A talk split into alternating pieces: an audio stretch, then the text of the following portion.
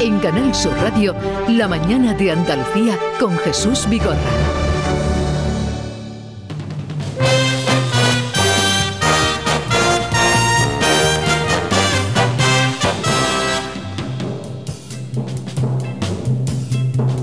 He andado muchos caminos, he abierto muchas veredas, he navegado en cien mares y atracado en cien riberas.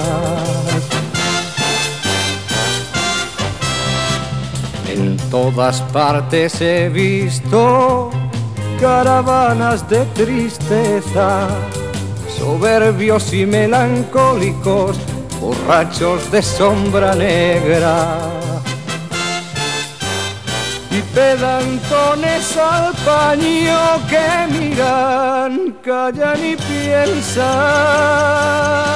que saben por qué no beben el vino de las tabernas. 11, 5 minutos de la mañana, emprendemos ya la última hora de la mañana de Andalucía en este 24 de diciembre, que es jueves, como todos mm, ustedes saben, y por tanto tenemos reunión de académicos, eh, sesión de académicos que componemos con Enriqueta Vila. Buenos días, Enriqueta. Hola, buenos días. Jesús. Con Alfonso Lazo. Buenos días, señor Buenos académico. días, buenos días. Y el académico Rogelio Reyes. Buenos días. Buenos días, Jesús. Y hoy, para constituir de verdad mm, una sesión académica, porque esto, en fin, lo hacemos todo lo que podemos, ¿verdad? No, Enriqueta. Vamos haciendo, pero bueno, a nuestra manera.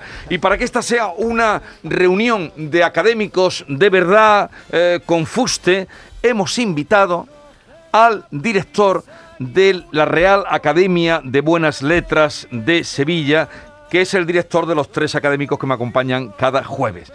Ismael Yebra es un reputado en su profesión doctor, dermatólogo, ha venido eh, eh, eh, mm, por ese motivo muchas veces, eh, con la recordada siempre Olga Bertomeu, pero hoy está invitado en virtud de su cargo como director de la Real Academia de Buenas Letras. Ismael Yebra, director, buenos días. Hola, buenos días. Bienvenido. Muchas gracias. Yo siempre he formado parte de esta tertulia, pero desde mi casa, como oyente. Así que hoy estoy aquí entre vosotros. ¿Y, Pero, y- y cómo los ha oído? Pues bueno, hoy no vengo tranquilo, vengo tranquilo, no he venido a vigilar, sino vengo tranquilo. Además, cuando tomó posesión Alfonso Lazo, que fue el último, ya Sí. eras director de, Sí, sí, de la. Real Academia. Exactamente. Ajá. Bien, pues estamos encantados. Oh, Claro, muchas gracias, yo eh, igualmente. Sí, sí, por supuesto. Así es que se abre la sesión quincuagésima quinta. Esta es la quincuagésima quinta eh, sesión. Atenienses, eh, empezamos. Muy bien, Atenienses empezamos, todos. Con mucho gusto. Y entonces, siéntase, eh, director. Bueno, usted puede llamar al orden cuando quiera. Yo con ellos me tuteo hace ya tiempo porque... Eh, Ahora está cerrada, la academia está cerrada eh, por estatutos ahora hasta el 6 de enero, así que hoy me, me puedo liberar del cargo hoy. ¿Cu- ¿Cuáles son las funciones que le obligan como director? Bueno, pues fundamentalmente que se cumplan los estatutos y organizar pues muchísimas cosas que siempre eh, la academia, por lo menos yo siempre pienso, y bueno, aquí hay dos directores anteriores de los cuales he aprendido mucho, que son Enriqueta y Rogelio, y fundamentalmente nosotros lo que hacemos es, mm, digamos, que el agua eh, vaya por su cauce, pero los académicos tienen el suficiente valor como para que la academia pudiera andar sola. ¿eh? perfectamente. Así que yo he aprendido mucho de ello y ahora pues nada, pues un poco eh, organizar las cosas, la cuestión quizás burocrática, representativa, pero yo mi forma de pensar es que la academia no es eh, no funcione de una forma, diríamos, presidencialista, ¿eh? ni muchísimo menos. Eh, pues aquí hablamos de todos los temas, le damos a todos los palos. Ya, ya lo sé, ya lo sé. Y, y además, además mu- muy preparado. Además lo traemos muy preparado. Hombre, lo traemos, Un guión- le mandamos guion el guion una semana antes. y eh, No vemos ni una letra de ese supuesto guion. como, como dice, o algún día dijo aquí eh, Alfonso Lazo, los hombres civilizados de todas las culturas se entienden Entre sí. entre sí. Así es que eso vamos a intentar. Los que no se entienden muy bien eh, son los, eh, los ingleses y los franceses en el tema que está. ¿Habéis visto las imágenes que parecen Sí, de una son película de terribles, catástrofe? son Me terribles. está ¿eh? pareciendo tr- más- me- una de las cosas horribles que han pasado. Mira que han pasado cosas horribles en estos 10 meses que llevamos, o 11 ya que llevamos de pandemia. Pero esta es de las cosas más horribles que estoy oyendo y que estoy viendo. Mm, Nada más que españoles hay 3.000, yo no sé cuántos miles de... Andaluces muchos. Bueno, y, y, eh, españoles creo que hay 3.000, pero yo no sé cuánta can- cuánta cantidad de, de, auto- de camiones, es enorme con, con la dificultad que tiene llevar un camión de eso, que además estarán llenos, las mercancías se las habrá estropeado. Pero eso es lo de menos, es que ayer oí a uno decir que no tienen que comer, que no tienen agua, que no tienen asistencia de ningún tipo, que no tienen servicio porque no se puede entrar en los que hay cercanos y que no tienen para, para- tienen que dormir en las cabinas y que les obligan, que les piden que estén en, en las cabinas y llevan así algunos desde el, desde el sábado pasado. Algunos. Sí, yo, yo diría que ese altísimo número de camiones y tal, lo que está revelando es el despropósito Del de la ruptura Claro. de- del Reino Unido con, con- con la Unión Europea. Aunque haya que sido motivado realmente hay cosa. una interrelación estrechísima y muy amplia y realmente es un despropósito. Es decir, que las consecuencias de esa ruptura la vamos a padecer los dos, la Unión Europea y el Reino Unido.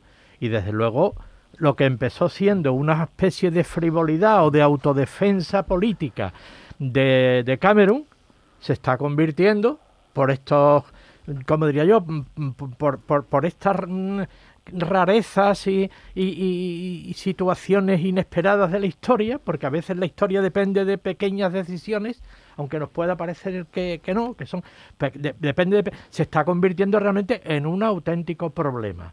Y esto realmente, aparte del el, factor humano, como, como ha indicado Enriqueta, que realmente el ver a aquellos miles de personas eh, malviviendo en aquel dogal entre Inglaterra y Francia, en estas situaciones, eh, en plena en plenas navidades, humanitariamente es naturalmente muy impactante y muy triste, ¿no? Pero yo con tu permiso, Jesús, me gustaría introducir en esto otra, mm, mm, otra una variante que mm, a mí me parece todo.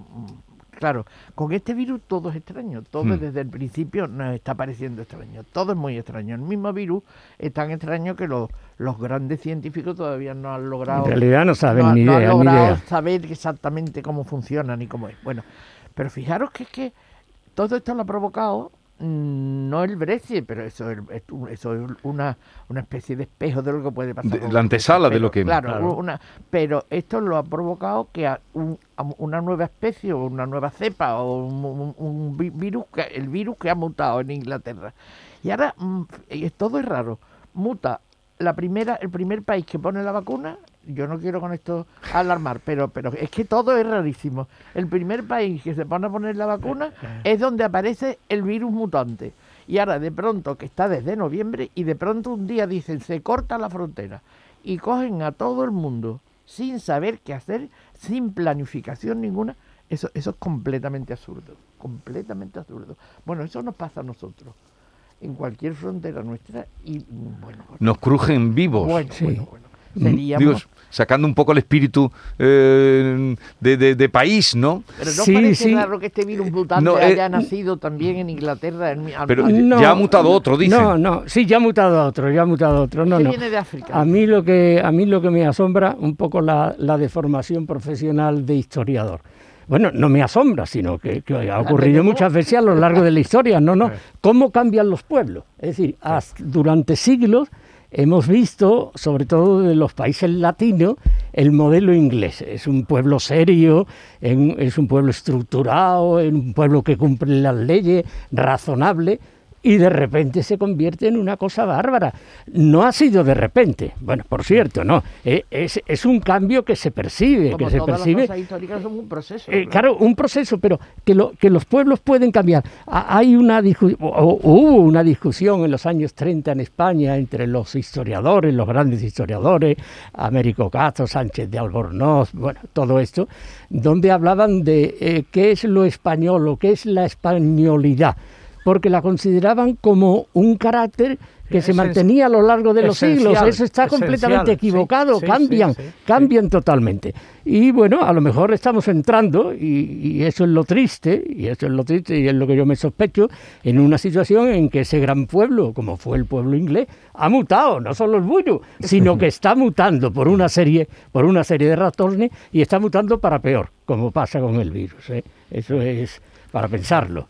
Sí, indudablemente mm, lo que está claro es que eh, la- digamos que las disputas entre Francia e Inglaterra no es nada nuevo, ¿no? No, Son exacto. una cosa a lo largo de la historia. Y eh, esto de las mutaciones, hombre, ahí est- estamos todo el mundo, yo como médico no tengo las cosas claras, lo digo sinceramente. Eh, mm, cuando muchas veces preguntaban, y esto, mm, en fin, yo lo que sí puedo decir es que todos estamos aprendiendo. Eh, a mí me preguntan muchas veces, yo como dermatólogo, ¿estas lesiones pueden tener que ver con el COVID? Esto puede, bueno, pues ahora sí puedo reconocer algunas, pero hace unos meses, pues no. Yo veía, por ejemplo, lesiones en las manos, en los pies, en abril, mayo, que decía lo que llamamos vulgarmente como sabañones, ¿no? Y decía, pero no hace temperatura para tener sabañones. Luego después te enteras de que eso se ven muchas lesiones similares, por ejemplo, eso en el COVID, ¿no? Es decir, todos estamos aprendiendo y como decía un amigo mío, dice, esto yo creo que lo vamos a tener que pasar todo, y yo pienso que sí, y decía, dice, y mientras más tarde lo cojamos mejor porque más preparados están los médicos y mientras más tarde lo cojamos mejor porque más vamos sabiendo de la- del problema. Y yo creo que sí, y efectivamente pues mutan eh, los virus y mutan, como ha dicho Alfonso, la- las sociedades. Es decir, esto también que los británicos, eso eh, eh, nunca más falso, eh, pensar que todos los españoles somos morenos, bajitos y calvos y gorditos y todos los ingleses son rubios, altos y con los ojos azules. Y todavía muchísimo menos, ¿no? Basta ver la selección, las selecciones de fútbol. Dentro de nada la selección eh, sueca va a estar todo lleno de gente de color. No va a Ujú. haber nadie, no va a haber ningún rubito. Nadie, ¿no? Y, y eso está mutando totalmente. Entonces hay esta interconexión para lo bueno y para lo malo, pues, pues, pues lógicamente está trayendo pues, pues muchas cosas buenas, pero también lógicamente pues está produciendo esto, lo de la pandemia, que de buenas a primeras, eh, digamos, sí, sí, sí, no, parece que en China y en, en cosa de un mes todo el mundo... Hay cosas muy raras ahí, hay cosas Muy muy, raras. Eh, ¿eh? eh, es verdad que los pueblos, claro, en, en- en el fondo de, de los cambios de los pueblos hay siempre un proceso interno, algunas veces no visible, tal, pero también es verdad que muchas veces los cambios eh, son muy azarosos y son muy dependientes a lo mejor de una decisión personal. Frente a la idea marxista de que son las estructuras las que van cambiando, hay que valorar el, el- el factor personal. Porque realmente yo pienso que, eh, como he dicho antes, en buena medida lo que está pasando hoy en Inglaterra es el resultado de la torpeza política concreta, en el caso de Cameron o de cualquier otra persona. Es decir, que la- lo personal es muy decisivo en el curso de la historia, como sabe muy bien, mucho mejor que yo, tanto Enriqueta como... El como factor Alfonso. humano, quiere El decir. Sí, factor pero humano. el factor humano, pero lo personal, mm, algunas veces, algunas veces, una, una decisión personal de un personaje determinado puede, puede cambiar todo, ¿no? Y tenemos, por ejemplo, eh, varios ejemplos en Europa. Pero quiero decir que lo que está diciendo Rogelio es verdad, pero lo personal como sociedad, porque detrás de, del Brexit mm, hay un pueblo que ha votado que sí al Brexit, es decir, y un pueblo mm, Y, por, por- mayoría, en por dos mayoría, veces. Y por dos Por veces. dos veces, por en dos veces, por mayoría. eso. Es decir, que un señor, ha tomado, un señor ha tomado una claro. decisión absurda, pero porque la estaban reclamando a una parte de la sociedad. Y llega el momento, y, y bajo el estupor de, de- de casi todos, o de una, de una media parte, dicen que sí. Entonces es, es la sociedad la que impulsa esos cambios. Una persona sola no puede impulsar un cambio así, claro. Pero una cosa, ahora Alfonso, pero hay, eh, es por mm, resumir, Y siempre ha sido así, ¿eh? el sábado, como decías Alfonso, no sé quién lo ha dicho, llega el problema de que cortan la frontera. Pero es que cuando sale la mutación del virus, sale el ministro de Sanidad británico, que lo habréis oído, el Sí. Han Hancock, diciendo la situación está descontrolada, se nos ha ido de las manos. Sí, sí, dijo en, eso. un día, en 24 dijo horas. eso. Sí, y eso, Macron yo directamente. Corta. Sí, sí, sí, sí. Y sí. se lía, entonces eh, los gobiernos alguna responsabilidad tendrán en un lío que ahora no se... Bueno, claro que tienen responsabilidad, pero mm, voy Bueno. a lo que tú dices y a lo que ha dicho Rogelio, que es una verdad grandísima y que los historiadores eh, a veces no lo tenemos en cuenta. El papel de la persona, que en contra de lo que acaba de decir de Enriqueta, me, par- me parece lo decisivo, lo decisivo, y el papel de la casualidad. Y cuento una, una anécdota. Bueno, todos conocéis a Alfonso Guerra, y bien, Alfonso Guerra tenía la, en su época de más poderoso, de más fuerte, y, y en la clandestinidad, tenía eh, la imagen de un marxista, y de un marxista ortodoxo. Pues cuando el PSOE ganó las elecciones, empezó a gobernar, Alfonso Guerra se convirtió en vicepresidente, a los pocos meses me decía lo siguiente, qué equivocado estaba Carlos Marx cuando hablaba de las estructuras económicas, cuando hablaba de la lucha de clase. La historia se mueve por lo que cada hombre tiene en la cabeza. O por una casualidad, un día llega uno a una reunión tarde porque ha habido un atajo de tráfico y cambia el mundo, pero así sencillamente. ¿eh? O sea, no, Sí. no, no, es, no es tan racional. Marx se equivocaba, la historia es racional. No, no, ¿qué va? ¿Qué va? Los factores fundamentales son los humanos, los de cada persona, y las casualidades que son El tremendas. azar, el azar. El El azar. el azar. sí. Pero entonces creen más en el azar que en el destino. No, no, yo en el destino no creo nada. ya eso lo discutimos alguna vez. alguna vez, por eso. Aquí, no, Aquí. no, en el azar. Perdón, perdón, yo, mm, aunque lo haya dicho Alfonso Guerra, al que yo le tengo mucho afecto ahora, claro, y, no, y siempre, y siempre, porque, siempre, porque yo siempre pensé que Alfonso iba siempre con la verdad por delante y eso a mí, esté de acuerdo con él o no, siempre eso le honra a cualquiera y a mí me encanta. Pero lo que quiero decir es que no estoy de acuerdo en el sentido de que no es solo una casualidad, tiene que ser una causalidad, porque, mm, por ejemplo, además tenemos tenemos un ejemplo clarísimo. Hay, hay un hombre iluminado con una fuerza carismática, una fuerza tremenda, dos, dos ejemplos recientes, vamos, relativamente tenem- tenemos en Europa. Y me se me está viniendo a la cabeza dos personajes que todo el mundo conoce, Napoleón y Hitler. Ellos dos, ellos dos solos, quisieron cambiar el mundo y no pudieron. No Bueno, pudieron, no sé, no sé, Enriqueta. Aunque Bueno, tuvieron a sus pueblos detrás, por favor. No Sí, sí, tuvieron a su pueblo detrás, eso no lo pues- niego. Pues, no pudieron.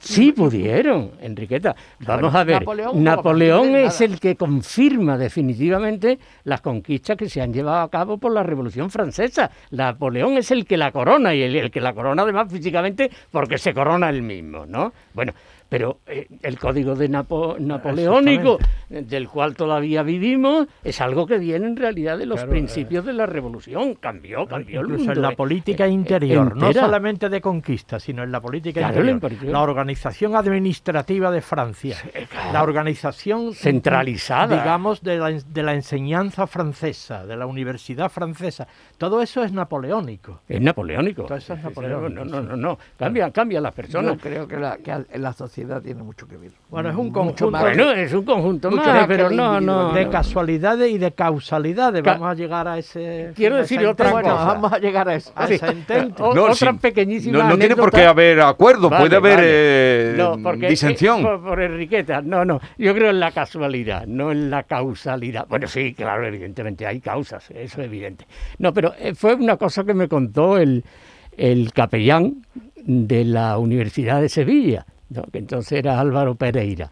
Y entonces me dijo, hay un grupo de alumnos católicos que trabajan conmigo que han pedido a la Real Academia Española que incluya en el diccionario de la lengua el término causadeidades. ¿eh? Causadeidad y causadeidades. de Dios. bueno, desde un punto de vista, digamos, de ortodoxia eh, cristiana, de ortodoxia católica, pues pueden existir las causadeidades. Eh, La, la- la intervención, por lo menos en una ocasión se ha dado, ¿no? La intervención de Dios en la historia de alguna forma. Y eso Pero no la incluyeron. Y no, y no, no, no, debe- y no, no, bueno, no, y no sé cómo y- ocurrió, e porque hicieron muy bien. poco una broma, él lo Hicieron con muy buen bien humor. porque la academia no es más que un acta de los usos lingüísticos. Lingüísticos, Y sí. un uso lingüístico tan restringido como ese Eso no, no. tiene por qué pasar al Claro, claro, Eh, claro. eh, la pero- academia, por cierto, pero no vamos a entrar en eso, eh, director, que ha, de- ha anunciado que va a hacer un diccionario histórico.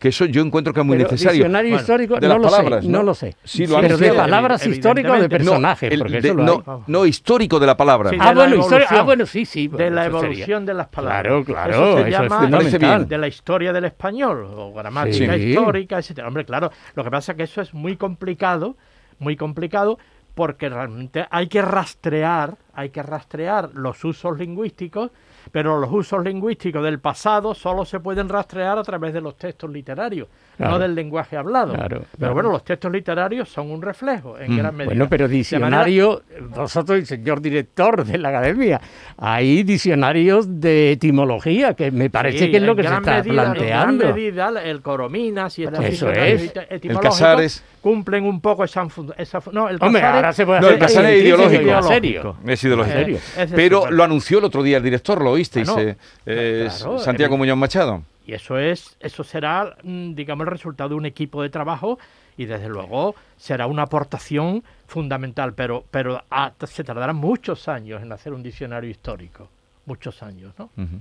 Hay un libro, hay un libro que me gusta, mm, no sé si lo, sí, creo que lo, lo, mencioné el otro día, ¿no? Porque lo estoy leyendo yo, que se llama El infinito en un junco. Ah, ah sí, sí, sí, sí. sí, sí, sí Yo lo leí eh, un poco para siguiendo sigue un poco la etimología no la etimología sino el, el- la historia de las palabras y la historia de del Del libro. mundo a través del lenguaje Del y lenguaje, de la escritura. libro. Y de la escritura. Inteligencia, dame el nombre exacto de las cosas. Que mi palabra sea la cosa misma creada por mi alma nuevamente. Y eso le Que por mí vayan todos. Los etcétera. que no las conocen a las cosas. Que por mí vayan todos. Los los que ya. mismos. No, los que ya las Los ya- olvidan. a las cosas. Que por mí vayan ya todos.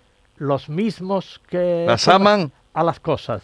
Inteligencia, dame el nombre exacto y tuyo Y y suyo. y mío De las, cosas. cosas. La palabra, la palabra. Eh, director, antes de que vayáis, vosotros tenéis todos mucha experiencia en discurso. Bueno, Juan Ramón, que no lo hemos dicho, Juan Ramón. Sí, sí. Juan Ramón. Eh, loado sea. Mm, tenéis mucha experiencia todos, todos, todos los cuatro que estáis aquí en discursos.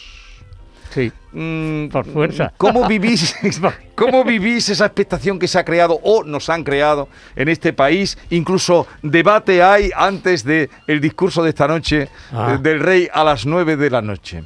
Eh, Bueno, es importante, ¿no? Es no yo, bueno, normalmente suele ser importante porque en- enseguida aparecen los intérpretes que lo Sí. interpretan de una manera.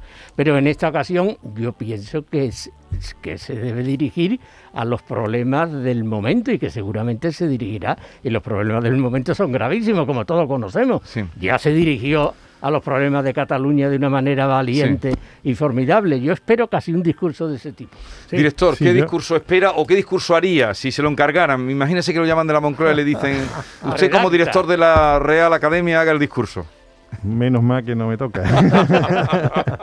Menos mal que no me toca. Hombre, siempre es un discurso, como ha dicho Alfonso, interesante, pero yo creo que este año mm, va a tener mucha más audiencia que la final de la Champions. Es decir, creo que va a haber muchas personas pendientes del discurso de esta noche y mm, yo creo que fundamentalmente debe de ser eh, real y valiente, sobre todo valiente.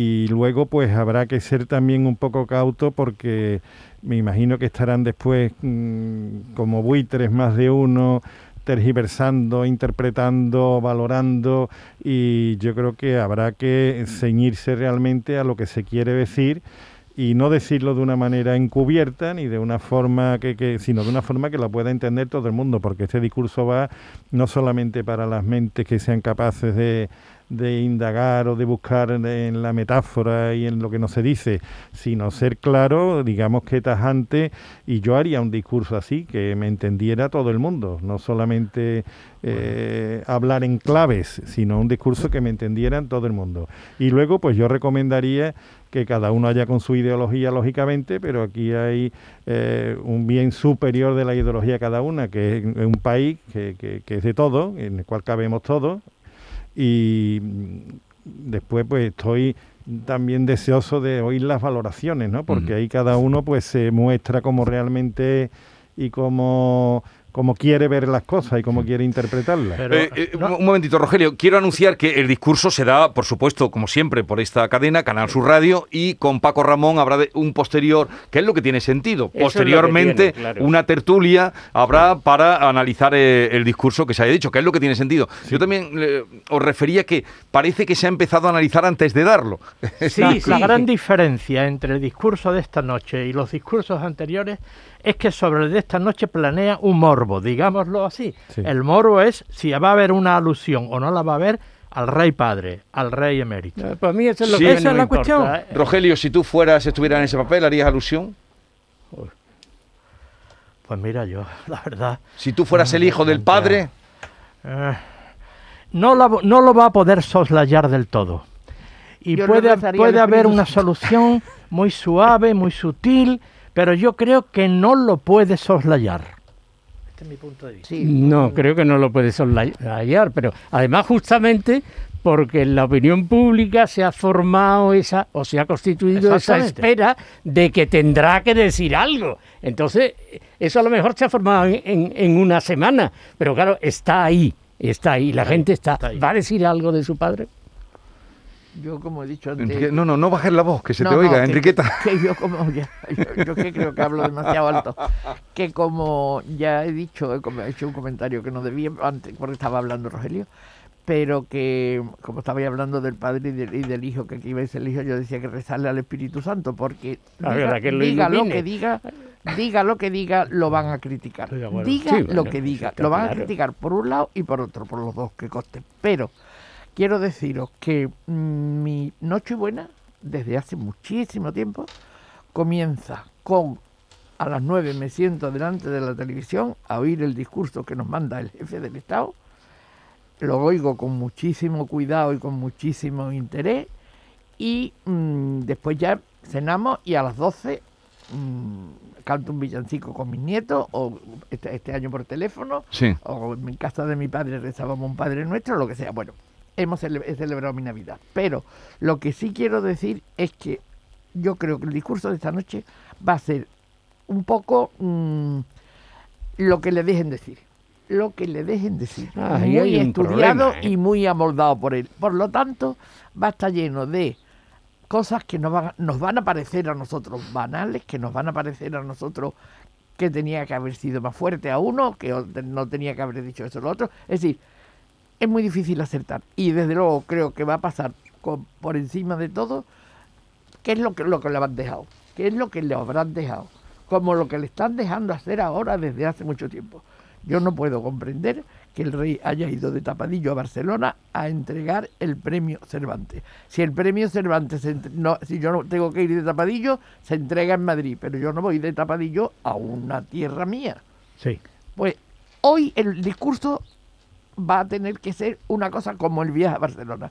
No puede decir lo que quiere. Mi, mi madre. Sí, sí, es que, es que eso es la cuestión, pero yo no sé cómo funciona en España, en la práctica. Yo voy a es decir, en una monarquía constitucional, el discurso, pensemos en Inglaterra, ¿eh? el discurso lo hace el gobierno, gobierno. el gobierno y el rey se limita, la reina de Inglaterra se limita a leer lo que han escrito. ¿Ocurre eso en España? Pues no lo sé, nunca se ha aclarado. No sé si Yo sí. enteramente lo hace el gobierno o es un convenio entre, digamos, un acuerdo entre el gobierno y la Casa Real, no sé lo que será del rey o de o del gobierno, pero de los dos tiene que haber algo, seguro. El gobierno lo sabe, desde luego. Y, Hombre, lo tiene que conocer, eso es evidente. Y, y algunas veces, no, yo lo hablo ahora en, en el gran libro de Sí. Pilar Urbano, La Gran Desmemoria, sí. ella cuenta cómo el discurso iba de la zarzuela a la Moncloa y a veces le, le corregían, entonces menos, con Suárez, y, y algunas veces el, el rey mm, se molestaba, lo cuenta con,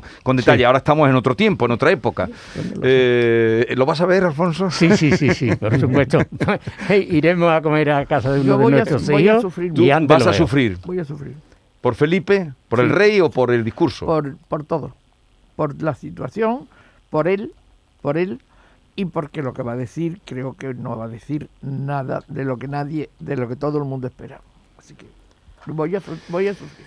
Bueno, eh, director, antes de echar el cierre, que será usted el encargado de cerrar la sesión, el director eh, de la Real Academia de Buenas Letras, que hoy nos acompaña, y Ismael Yebra, mm, vamos a cerrar con la, bueno, el punto poético y luego ya cerramos la sesión. Bueno. en nombre de la Academia, eh, Yo, mm, las felices Pascuas. Hoy vamos a rendir un homenaje a Becker, cuyo 150 aniversario de su muerte se cumplió anteayer. El día de la lotería. El día 22, efectivamente.